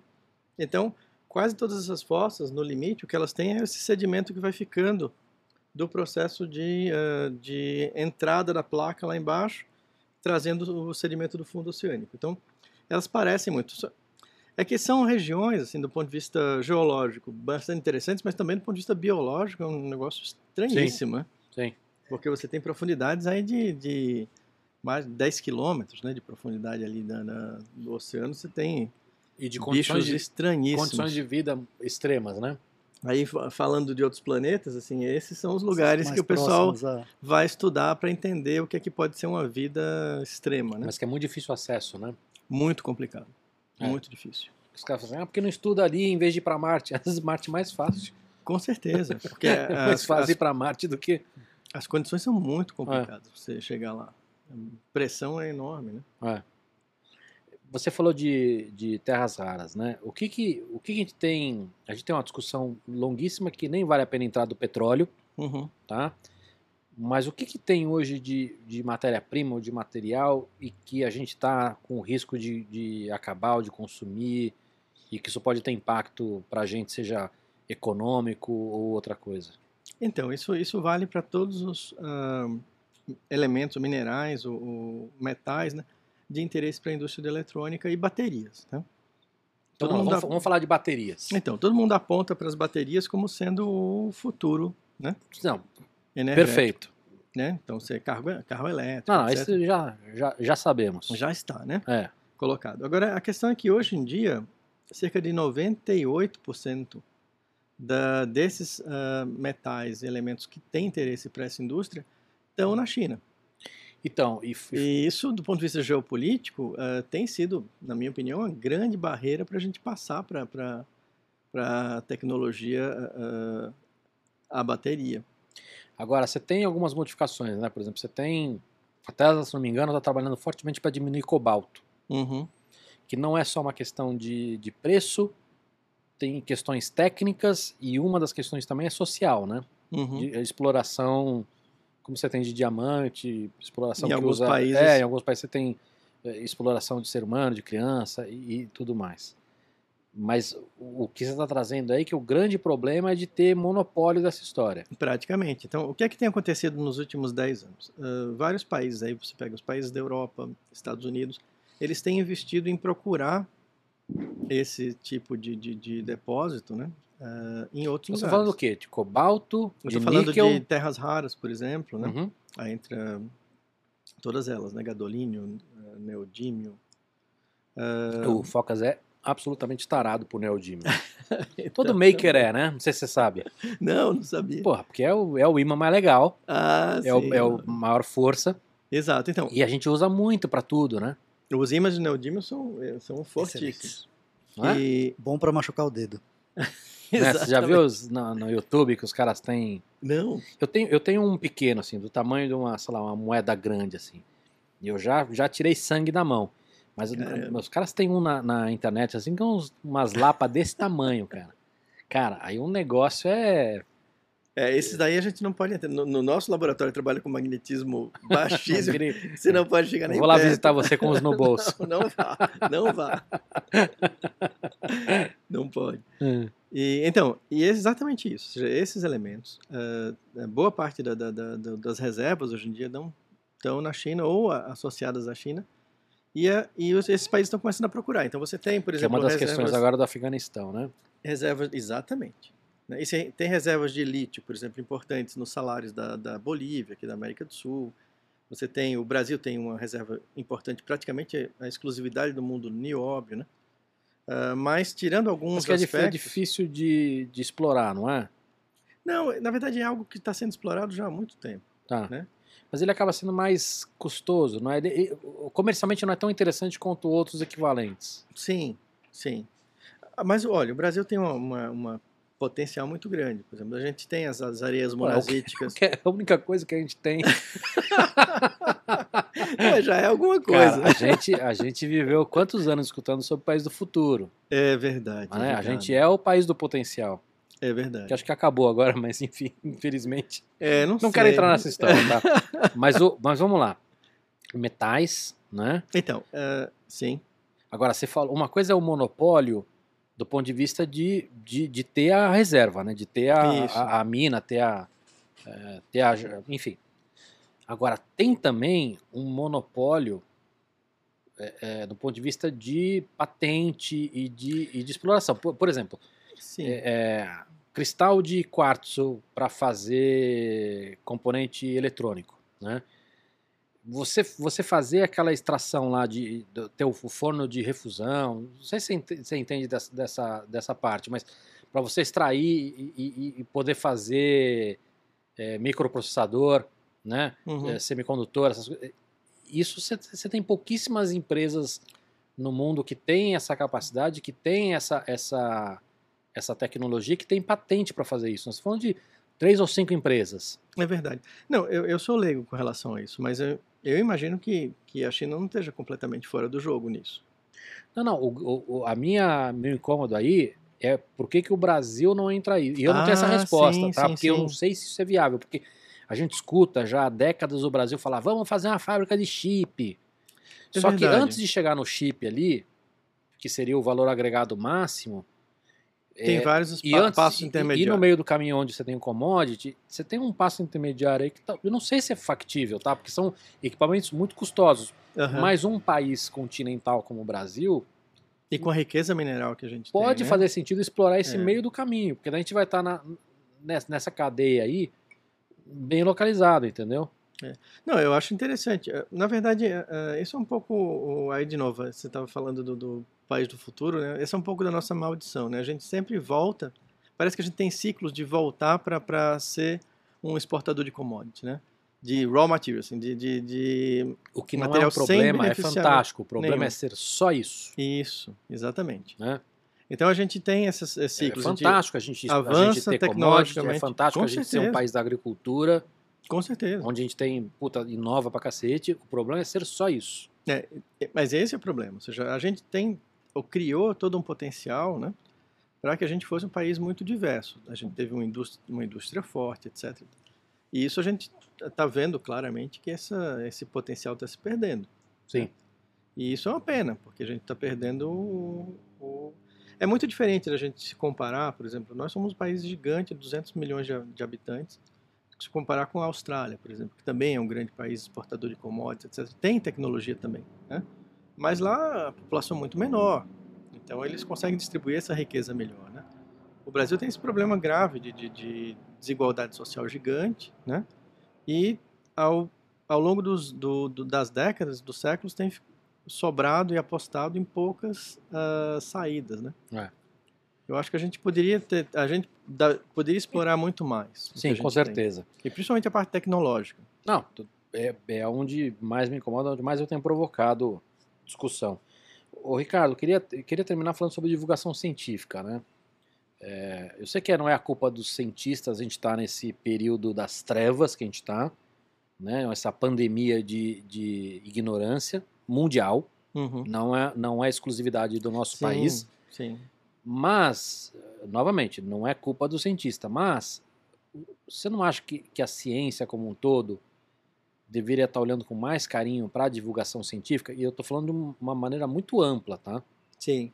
É, Eu não sei se você conhece, quando o Carl Sagan estava para. Um dos últimos livros do Carl Sagan se chama ah, O Mundo Assombrado pelos Demônios, que, que ele já mostrava essa, essa tendência de, de anticientificismo numa sociedade altamente tecnológica. Né? Então a gente vive num mundo muito contraditório. A gente está aqui conversando, essa conversa está sendo transmitida para um, as pessoas nos Pra celulares. quase delas. ninguém. Mas vamos crescer. Vamos lá. E, e como é que as pessoas não podem se dar conta de que isso que a gente está fazendo aqui, né, depende de uma quantidade enorme de conhecimento Mas sabe que isso trás. faz sentido para mim? Não, não tô Será? vou te dar um exemplo, tá? É é fácil de entender. É o que a gente está passando com vacina agora. Sim, Como você tem um período muito grande onde não tem doença, você, você ignorante, não consegue entender a, a- a necessidade e a importância da vacina. Mas não, tô bem? sim. Tô bem? Pra que que essa merda? Né? Então, é, é, é óbvio que é difícil entrar na nossa cabeça isso, mas faz sentido quando você fala que altamente tecnológico traz esse problema, porque você cria uma, uma, uma bolha de bem-estar e de, e de zona de conforto, onde essas pessoas passam a ignorar esta, esta estrutura base. Exato. E, era isso exatamente que o Sagan dizia. Ele dizia, olha, é, é que a tecnologia foda, né, cara? é transparente para as pessoas. As pessoas não enxergam ela. Ela é invisível. Ela é invisível. Né? É. Então, como as pessoas não veem a tecnologia, eles não, eles não têm necessidade de compreender. Por exemplo, eu não sei se, se, se você começou. Eu, quando eu comecei a, a trabalhar com programação, eu programava com DOS. Você tá programando o quê? Ah, eu, quando era jovem, agora não, não faço Mas agora para fazer. Agora, boa parte do pessoal usa Python. Mesmo? É, em ciência. Tá, se usou durante muito tempo Fortran, mas atualmente a linguagem que o pessoal Ah. está mais usando é Python. É, porque tem, porque tem muita gente usando é, para fazer a parte mais gráfica de. Cientista usa muito, acho que, que puta, R, né? Assim, para estatística, Pra né? estatística, é, é, para muito- fazer sim, leitura. é bastante usado. Tem bastante uso, né? Tem. é, Mas vocês sim. estão vocês estão em Python, vocês É, estão bem, cara. A gente usa Python. Era do Fortran, do É. Pascal, do. Nossa, e mas você lembra para fazer rodar uma coisinha era um negócio que você tinha que entender o negócio, você tinha que É. entrar lá, fazer, ou pelo menos entender um pouco. Uhum. Hoje você não precisa entender nada. É, hoje tá muito alto nível, né? É, É. exatamente. É, O, o baixo nível tá, tá muito distante. E aí voltando Você entende a, a classificação de alto nível e baixo nível? Sim, sim, sim, sim. É exatamente isso. É. Então, o que é que, a- que aconteceu nesse, nesse meio tempo? É que, ah, de fato, a academia, e aí eu acho que é, é do Brasil, mas é no mundo inteiro, É, não, eu tô falando do mundo inteiro. ela se distanciou da, da, da população. E se distanciou por dois motivos. Primeiro, porque as exigências que eram feitas para a academia não eram exigências que envolviam a, a interação dela com a sociedade, mas eram exigências de desempenho sobre o resultado dos projetos do ponto de vista científico. Estou Então, me segurando aqui para não, não, não, não, criticar. Mas vamos mas, lá. mas era isso que, que, que se fazia. Tá bom, mas né? aí acho que nesse aspecto talvez não dê para colocar o Brasil no mesmo rolo do mundo. Porque aqui, me Tá, corrija, lá. vou adorar que você diga que eu estou errado, mas aqui existe uma cobrança muito grande por volume Sim. e não por qualidade. Sim, é verdade. É verdade. E, e que é pior do que isso que você está falando. É pior. Uma, coisa é falar, não, a gente só quer resultado, entre aspas, né? De avanço porque, Porque até o, resu- tecnológico, o resultado científico. também é discutível. Resultado o quê? Em curto prazo, em longo prazo? Resultado, Sim. né? Mas, é, mas eu entendi o que você falou. Assim, tem uma, uma cobrança muito grande. Agora, isso é um pouco da bolha da academia, não é? Então, mas é, o que eu quero dizer é o seguinte, a boa parte, não só a academia, mas qualquer ah, ramo, ele é, é movido a estímulos, né? Então, ah, durante muito tempo, as agências de fomento no mundo inteiro, no Brasil também, e tinham uma cobrança sobre volume ou mesmo sobre produção científica. Significa artigos publicados, patentes, etc., mais recentemente, né? Mas, ah, e ao mesmo tempo, né, ah, por que, que a, a- comunidade foi se fechando em torno dela mesma? É que os assuntos científicos passaram a ser também muito complexos. Ah, é cada vez mais difícil explicar o que se faz em alto nível, né, em ciência, para a sociedade como um todo. É realmente complicado. Né? Então, há um esforço ah, novo sendo feito para que isso aconteça. E se, a, se o, a estrutura que te dá o dinheiro para fazer essa ciência não cobra de você que você explique, então a tendência é que você não vai explicar mesmo. Então, o que é que tem acontecido recentemente? Aí eu falo dos países de primeiro mundo e eu falo do Brasil também. Ah, menos no Brasil, muito mais lá fora. Ah, há muito, algum tempo atrás, eu tenho frequentado grupos de, de trabalho do exterior Uhum. em que uma parte fundamental do projeto, e sem essa parte do projeto não é aprovado, é divulgação científica. Pô, maravilhoso escutar isso. Muito feliz. Sim, e, e aqui já começa. Aqui já começou. Já começou. Então o que é que está acontecendo? As agências de fomento, as universidades começaram a perceber isso que você está falando. Se você não divulgar a ciência que você faz, a sociedade para de apoiar esse esforço. E sem o apoio da sociedade, a gente não pode se iludir e achar que a boa parte da pesquisa é financiada ah, por entes privados. Porque Não, não, não da pelo pesquisa... contrário. A pesquisa base, que é, É. o, que é o que você faz, é, é- é no mundo inteiro é é Governamental. governamental. Exato. E se a sociedade achar que aquilo não serve para nada, Porque é a longo prazo. Exatamente. Se a sociedade começar a dizer que ó, isso daí não vale nada, é melhor você pegar esse dinheiro e gastar em outra coisa, acabou. É, é que nós temos muitas camadas aí, né? Porque assim, o cara, os caras que estão hoje na Terra plana, isso não vale nada mesmo, porque os caras não, eles não acreditam em ciência. Isso. né? É, é, nós não- estamos num, é. num, num- num nível mais aí que não, difícil. é, não dá para discutir. É, pô, fiquei feliz de saber isso. O, o que, o que eu tinha discordado de você é o seguinte: eu, eu acho que. Primeiro, quando você falou lá, porque você é um, uma- um- um adolescente que sai lá do ensino médio ou do, do ensino, né? é, tudo bem, se você generalizar no Brasil, a educação é muito falha mesmo. Você tem muita gente que sai que não, não, às vezes não sabe fazer conta de básica, né? Mas, isso dito, eu acho que a divulgação científica dá para ser feito mesmo de coisas muito complexas. Sim. É, assim, o trabalho que a gente está fazendo aqui agora, esta conversa, tudo bem que a gente está conversando num nível mais elevado, porque eu acho que as pessoas que. Né, mas dá para fazer, de certa forma, num, numa conversa mais didática para muita gente. Informal, né? né? Eu tenho um trabalho com criança, eu, eu trabalho com criança de 5 anos, 7 anos, 12 anos e altos executivos de 70 anos. A didática que eu preciso ter com essas duas faixas, ela é muito diferente do, do papo que a gente está vendo aqui. Né? Sim. É...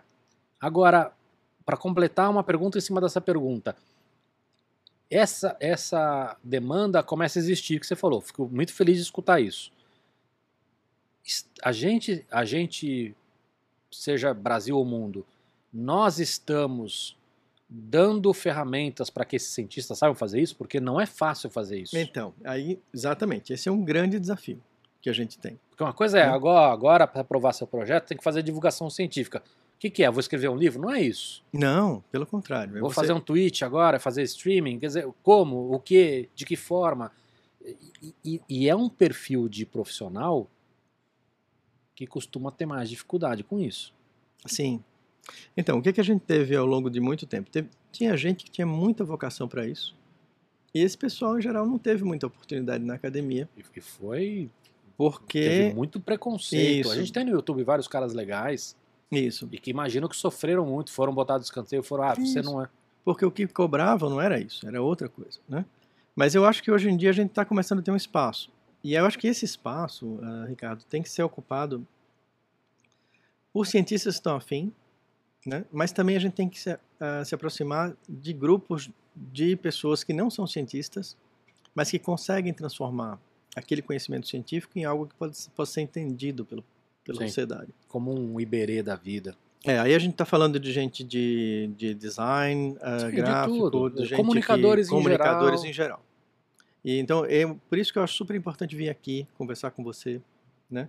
Uh, conversar com o Foca também. Mas eu quero, eu quero te fazer um é. pedido. Eu quero que você comece a, a, colocar coisa no seu Instagram. Vou fazer isso. Ou no eu seu sou, Instagram, sou, no seu blog, sim. ou no seu YouTube. Sim, sim, sim.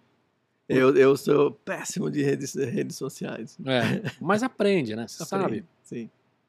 sim. Aprende. Cara, legal, adorei o papo. Obrigado, obrigado pelo convite. Também fiquei é, contente. Muito obrigado para todo mundo que acompanhou aqui. Não esqueçam de dar like, compartilhar.